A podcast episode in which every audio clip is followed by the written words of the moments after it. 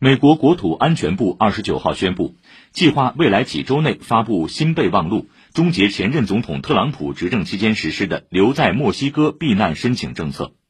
国土安全部在一份声明中说，新备忘录旨在终结特朗普任内执行的移民保护计划。